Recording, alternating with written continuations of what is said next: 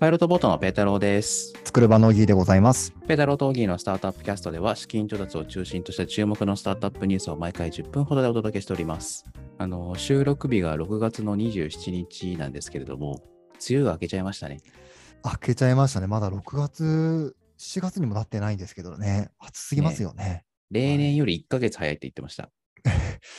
梅雨はあんまり好きじゃないんでね、嬉しいっちゃ嬉しいんですけど、この暑さが前倒しになるのはちょっとややめてほしい感じですよね。37度ですか、今日は、東京で。辛いね、はい辛いね。いや、なので、あの、冷房をつけてるんですけど、で、そのちょっと冷房音がですね、ちょっとうるさくてですね、あの、今、ズームの、あの、ノイズキャンセリング機能を使ってて、それがなんか、あの、低、中、高みたいなのがあって、高にしてるんですよね、今。はいはい。そのせいでちょっと音がね、狂ってるかもしれないんで、ちょっとあの、収録音を編集してみて、やばかったらまた来週から直そうかなっていう感じです。まあただ、こうにしたらね、本当にエアコンの音がもう聞こえなくなるっていうのがすごいね、機能さっきまでね、。聞こえたらしいのにね。でも先週の音は良かったよね。先週と良かったよかったよですね。よかったんだよ。はいなので、その、それをキープできればよかったんだけど、ちょっとさすがにエアコンつけないと死んでしまうから。これ30、今でも多分30度ありますからね。暑いですからありますね。熱中症にすからね。そう、はいランニングとか昼間できないよ、も死にますよね、下手したら本当にう。ね、倒れて。本当に、本当に倒れちゃう。そんな中、私というか、うちの会社というか、すげえ久々にパイロットボートを更新しまして、おお、自社メディアの方ですよね。自社メディアの1年ぶりぐらいじゃない？かな、下手したら。渾身の記事がそう出たわそうけですかね。ちょっとタイトル読みさせていただくと、医師の認証でヘルスケア情報に安心をオンラインファクトチェックメディコレウェブっていうタイトルで出しました。あの、メディコレさんはね、あの、実は前のポッドキャストで紹介してるんですよね。紹介しましたよね。はい、はい。2ヶ月くらい前だと思うんですけど、あの、例えばまあ僕、僕がっていうか、パイロットボートが、あの、プレスリリース、なんかヘルスケアのサービスやってて、プレスリリース出しますとか、あの、はいまあ、こういう記事を出しますとか、ヘルスケア系の、ね、記事を出しますっていう時に、これ、医学的に本当なのか？だ大丈夫かこれ？みたいなことってよくあるんですよね。はいはいはい。で、それがメディカルとかヘルスケア系の、あの、メディアだったら、まあ、仲のいいというか、監修に入っていただいている先生とかいると思うので、チェック確認、確認お願いしますってすぐに投げられますけど、いやそれこそパイロットボートみたいに、まあ、ヘルスケアも書きます、ファッションも書きます、あれも書きます、これも書きます、あと、まあ、そんな仲のいい人いないわけですよ。はい。でも、それをね、片っ端から専門医探して、あの、コンタクト取って、お願いしますってやって、やってもらって、お金払ってみたいなって、超面倒くせえじゃないですか。すごいめんどくさいですよね。うんうんまあ、なんですけど、それはメディコレは、まあ、ウェブ上で全部やってしまおうと言ってみれば、メディカルのクラウドソーシングみたいな感じですね。なるほどなるほど。まあ、せ医者の専門医の先生が確認してくれますよっていうサービスですね。ああ面白いですね。なんですかね、医療系なのでね、ちょっとこう体にかかることだったりとか、ちゃんと書かないとまずいことが割とあるようなね、イメージがあるのかなと思うので、すごく便利ですよね。そうなんですよ。で、メディコレさんの取材はもうそのままあの音源として、ポッドキャスト上げてるんですけど、なので記事を見ていただきたいんですけど、あの、その中でも言ったんですけど、僕が、お前バカだなと怒られるだけだったら別にいいんですよ。うんうん。なんですけど、やっぱヘルスケアとかメディカルのコンテンツなんで、それで健康に影響ある方がいてはいけないので、やっぱ気を使うっていうところで、まあ、すごいニーズがあるあるサービスなのかなと思いますね。なるほどな。確かに医療系のことって、もうね、お医者さん行く前からめっちゃ調べられちゃいますもんね、この世の中。そうそうそうそうう。んで、やっぱり間違ってるとか不正確な情報っていうのも多いので、まあそういうのを、あの、チェックしてもらったのは認証マーク、メディコレマークっていうのをつけていいんですよ、記事に。まあそれがあれば、まあ安心だよねっていう印で。でもちろんね、まだシードのサービスなんで、これが普及していくのはまだまだ後だと思うんですけど、あ、このマークあるのは安心なのねっていうのが理想じゃないですかね。ああ、面白いですね。なんかすごくいいサービスですね、本当に。で、実はですね、このメディコレは僕からコンタクトを取ったわけではなくて、あの、ポッドキャストを聞いていただいている方がいらっしゃるそうで、ごはい いらっしゃるそうです。それは、それは少しはいるわって感じですけど、ありがとうございます。長いことやってますからね。そうそうそうそう。その方が、まあ、メディコレの知り合いで、あの、メディコレ出てるよって社長に連絡していただいて、あの、社長からツイッターで僕の方に連絡来て、ありがとうございますみたいな来て、あよかったらぜひみたいな感じで取材につながったということでございます。いや、なんかご縁を感じるというか、ありがとうございます。本当に。そうですね。うんやっぱね、話取り上げたいんだけど、まあ、ちょっとゼロからコンタクトするのもな、みたいなところもあったりするからね。ペトロさん的にはそういうのはもう大歓迎なんですかね？聞いてくれて。まあ、大歓迎っていうのはちょっと語弊があるんですけど、別に誰でも彼でも取り上げるわけじゃないので、でもまあ気になってるところとコンタクト取れるっていうのはまあ嬉しいですよね。まあでも、ポッドキャストで取り上げてるところは気になってるところなんで、基本的には。はい、はい。うん、全然嬉しいですね。まあ、あだから取り上げるとはちょっと保証はできないですけど、忙しさとかにもよるんで。そうですよね。はい。というわけで、あの、メディコルウェブ、ぜひご確認のほどよろしくお願いします。はい、ありがとうございます。はい。あと、もう一件、ちょっと、資金調達の話をする前にお話をしておきたいニュースがあったんですけど、まあ、いろんなところでこれも取り上げられてたんですけど、まあ、ちょっと日経の持ってきました。えっと、フューチャーベンチャーキャピタル総会で株主提案が可決、経営陣は全員交代っていうところで、えっと、これ何があったかっていうと、あの、フューチャーベンチャーキャピタル株式会社っていう上場している京都市の、京都市？京都府？京都市？まあ、同じか。京都市の、あの、ベンチャーキャピタルがあるんですけど、うん。そこに、まあ、上場してるんで株主提案ができるんですよね、株主総会で。はい。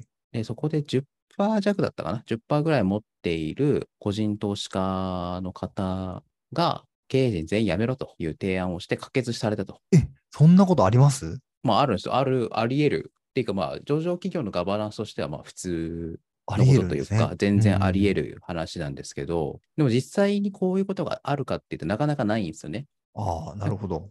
で例えばですよ、例えばこれがあの3代目の、今3代目の社長で、株主はあの初代の創業者の人がもう70%ぐらい持ってて、って言ったらもうその人の、まあ、胸先算数じゃないですか。はい、はい。ので、そういうのは全然あるんですよ。うん、うん、うん。なんだけど、まあ、そうじゃなくて、もう10%ぐらいの株主で、だから1人じゃ全然変えられないわけですね、過半数必要なんで。そうですよね。うん、うんうん。そうそう。で40%分の賛成集めて、ここまで可決されて、あの本当に変わっちゃったみたいなのはあんま正直ないんですよね。ああ、だから10%しか持ってない人が起案して変えるに至ったっていう、過半数を超えてってころですよね。そうそうそうそうそうそう。別に VC がどうのこうのっていう話じゃなくて、あのそういうガバナンスのモデルケースとして、あのまあ、普通に面白い話ではあるんですけど、ビジネス的には。まあ、ただそういう話がしたいんじゃなくて、で、実際これが起こったのがフューチャーベンチャーキャピタルっていうまあ VC なんですよね。あちなみになんであのやめろって言ったかっていうと、まあ、ざっくり言うと、あの儲かってなさすぎだっていう、もっともっとうんうんうん儲けられるだろうって言って、で、あのまあ、具体的な提案もして、そっちがあのアクセプトされたっていう話なんですけど、で、このフューチャーベンチャーキャピタルがね、ファンドいっぱい作ってたんですよ。はい、はい、はい。イメージ地方創生ファンドみたいな。で、ちょっとあの適当に挙げますけど、あの北海道ファンド、東北ファンド、中国地方ファンドみたいなイメージね。うん、うん、うん。そっか。各県で作るみたいなね。そのレベルでそうそうそうそうそうねそうそうそうそうでイメージいっぱい作ってたんですけど、まあ、それは効率悪いだろうと。で、否決されたん確で、まあ、この後、そのもう実実際にね、投資したところもあるので、もうこの後どうするのかっていうのは、ちょっと注目ポイントなんですよね。そうですね。ベンチャーキャピタルなのでね、もう実際に投資もしてるんですもんね。投資がメインですもんね。そうだね。でももしかしたら、まあ、投資しちゃったところはもうしょうがないって言って、あの、まあ、ちょっと、なんかファンドをまとめるとかそういうのはするかもしれないですけど、まあ、そのまま行くのか、もしくは、なんか他の方に株を売ってしまうとか、うん、うん。その他の方法を取るのかっていうのは、ちょっとね、フューチャーベンチャーキャピタル、あの、結構たくさん投資しているので、まあ、影響があるんじゃないのかなっていうところで、ちょっと注視しているところです。いや、でもルール的にはあり得ても、こういうのが本当に起こるっていうのは、なかなか事例としてはすごく興味深いですね。そうですね。っていうことがありましたっていうところです。はい。はい。というわけで、次行きましょうかね。はい。お願いします。次というか、資金調達のニュースですね。なんか今、ガバナンスの話とかしてましたけど、あの法律の話です。法律というか、契約周りの話かな。まあはいあのいわゆるリーガルテックってやつですね。あのプレスのタイトル読み上げます。リーガルフォースシリーズ D ラウンドにおいて総額約137億円を資金調達。すごいですね。137億円。137億って。もうこれ今年最高なんじゃねえのかな。ああ、やっぱりこの金額になると、年に本当に1、2回あるかぐらいかですかね。うーん、そんな気がするけどね。で、なんでそんなになってるかっていうと、あのソフトバンクが入ってるんですよ。はい。ソフトバンクビジョンファンドですね。ビジョンファンドですね。が入って、まあ、まあ、だからってわけじゃないんですけど、まあ、あの、だかあの、多分企業価値が大きくなって、調達額も大きくなったのかなっていうところですね。はい。もうセコイアとかゴールドマンとかも入ってるからね。名だたる人たちですもんね。名だたる人たちですよね。あの、で、リーガルフォースが何をやってるかっていうと、契約審査プラットフォームリーガルフォースですとか、AI 契約管理システムリーガルフォースキャビネっていうのをやってますと。で、まあ、主力サービスの方は多分リーガルフォース契約審査の方だと思うんですけど、まあ、契約書がありありますよねと。で、それを、まあ、AI 使ってあの読み込ませて、この項目足りないんじゃね？とか、例えば今、ちょっとあのすごい簡単なの取り上げられると、あの NDA がほ全ほぼ全部の契約書に入ってるのに、これだけに入ってないのはいいのか？っていうのをなんかポップアップしたりとか。うわーめっちゃありそうですね。うん。そうそうそうそう。とか、まあ、こういうことをやったりしなきゃいけないんじゃないの？みたいなのを出してくれたりとか、あと新旧解釈とかね、編集機能とかね。ワードでホームの写真って打ち返すんですけど、これね、めっちゃ大変なんですよ。やったことある人わかると思うんですけど、はい。例えば、まあじゃあ僕とオギーが契約書を作りますと。契約巻きたいと、僕らはもういいですと思ってんだよね。あの、僕がじゃあ例えば作って、オギーがチェックして、オギーの会社のホームに回して、でホームがチェックバタバタでワードで入れて、オギーに戻して、僕に戻して、で、僕がうちの会社のホームに回して、で、それまた、あの、1往復、2往復とかやって、やっと終わるみたいな。でしかもそれをワードでやるみたいな。そうっすよね。しかもなんか Mac と Windows みたいなところで若干なんかあの 形式が変わったりとか、そういうのもありますからね、さらに。そうそうそうそうそう。まあ、それを SARS でやってくれたりとかね。まあ、多少は楽になるでしょうと。はいうん。ありがたいですよ。ちょっとパッと調べたところ、多分英語でもできるんだよね、これ。はい。で、英文契約書にも対応しているので、まあ、多分ソフトバンクも入って海外展開していくんじゃないかな。面白いですね。それでやっぱりこの価格の調達をされてるってことですもんね。ソフトバンクビジョンファンドっていうのは基本的には AI 使って、まあ、既存の業務を効率化するところで、グローバル展開するところに投資するので、まあ確かにリーガルフォースもそうですよねっていうところですね。なるほど、なるほど。というところで、この後の動きが楽しみですね。本当契約書のやり取りはね、煩雑になっちゃいますからね、どうしても。なんとかしてくださいとお願いしますって感じです。はい。次、ちょっと今日は時間ないので、本日最後。えー世界初の AI で成長するロボット枕を開発するアックスロボティクスがプレシリーズ A で1億円の資金調達を実施ということでおめでとうございます。おめでとうございます。リーガルフォースからの枕ですね。リーガルフォースが、まあ、AI つながりではあるけどね、はい。AI つながりですね。ロボット枕ですね。で、枕って言ってるんですけど、まあ、ベッドとかも作ってるんですね。ロボットベッド、ベックス、ロボット枕、ピックス、介護用のロボットベッド、ハックスっていうのを作ってますね。ちょっとあれですね、あの僕のなんか発音というか、あの、ベックス、ハックス、ピックスみたいな、ちょっとちゃんと伝わってる、聞こえてるかなって不安です。X がね、2つつ続くんですよね。ピックス。この介護のハックスが分かりやすいかな？介護業界向けロボットベッドハックス。介護者なのに寝てますよねと。まあそうすると床ずれとかする、しちゃうと。はいはい。でそういうのを、まあ今まで人がね、ちょっと動かしたりとかしてたんですけど、それを自動で動かしてくれたりとかするんじゃないですかね。あありそうでなかったような形態してますよね。うん。うん。なるほどな。で、あとロボット枕っていうのがあって、ピッ、これピックスですね。P。ベッドサイドに設置されたシリンダーとハンモック構造の布生地が高さを変えるだけじゃなくて、上下の角度を調整して首のアーチにぴったりフィットするようになると。これちょっと写真見ないと分かりにくいんだけどね。そうですね。ちょっと従来の枕とは全然違う様相を呈してますからね。そうそうそうそう。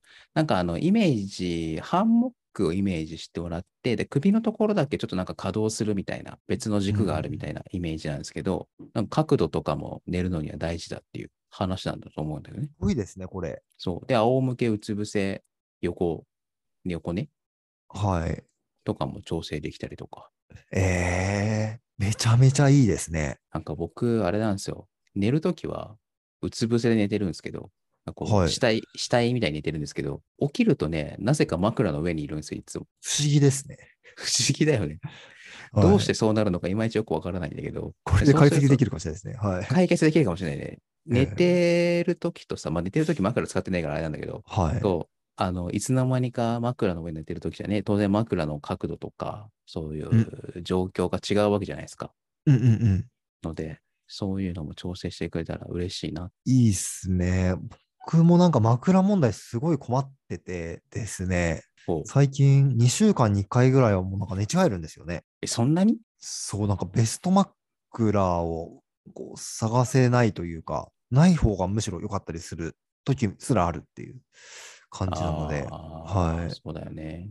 えー期待したいですね、これは、本当に。あとはベッドでね。ベはいッドのベックスは、ちょっとパッと調べたところ、詳しい情報がわからないんだけど、まあ、これも多分あれだよね。あの、寝てる姿勢とか、あのーなんか時間とかによって調整してくれるんだろうね。体。うんうんうん。まあ、なので、ベストになる可能性はあるよね。あ、すごいですね。僕はまあ睡眠に悩み抱えてるってわけじゃないんですけど、なんかあのーまあ割と評判のいいマットレスを使ってみたりとか、なんかその、そういういいメマットレスを使ってますみたいなホテルとか泊まってもあんま変わんないんですよね。なんか割と、まあ、床で寝るとはさすがにちょっとあれだけど、ちょっとしたソファーで寝るのも、まあ、そんな変わらんみたいなところがあって。わかる気がまします。完全に回復してない気がするんだよね、日々。